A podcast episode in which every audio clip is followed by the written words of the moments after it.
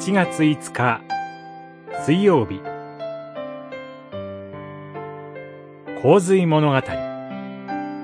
罪の世界と神の眼差し。創世記6章から9章。8章21節。人に対して大地を呪うことは二度とすまい。人が心に思うことは幼い時から悪いのだ。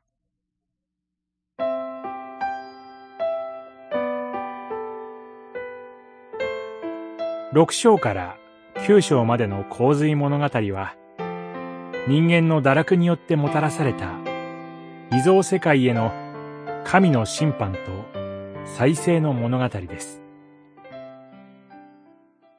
地上に人は増え広がりましたが、常に悪いことばかりを思いはかる人間の増加は、罪と悲惨の現実の拡大に他なりません。神は、人を作ったことを後悔します。人も、家畜も、空の鳥も、私が作ったと繰り返される言葉に、神の無念が表されます。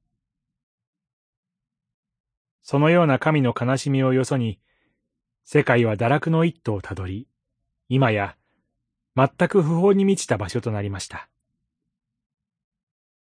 洪水が起こる前から、世界は罪に沈んだのです。その中で、ただ一人、主の恵みを受けたのが、ノアでした。彼は完全無欠な人間ではありませんが、無垢な心で神と共に歩む人でした。洪水後の世界に再び動物が放たれたとき、神はノアの子孫のみならず、すべての被造物と平和の契約を結ばれますが、人間が変わったわけではありません。人間の罪の性質は、洪水でも押し流すことができなかったのです。それにもかかわらず、依然として罪に沈んだままの世界に、神の新しい救いの物語が始まります。祈り、神様。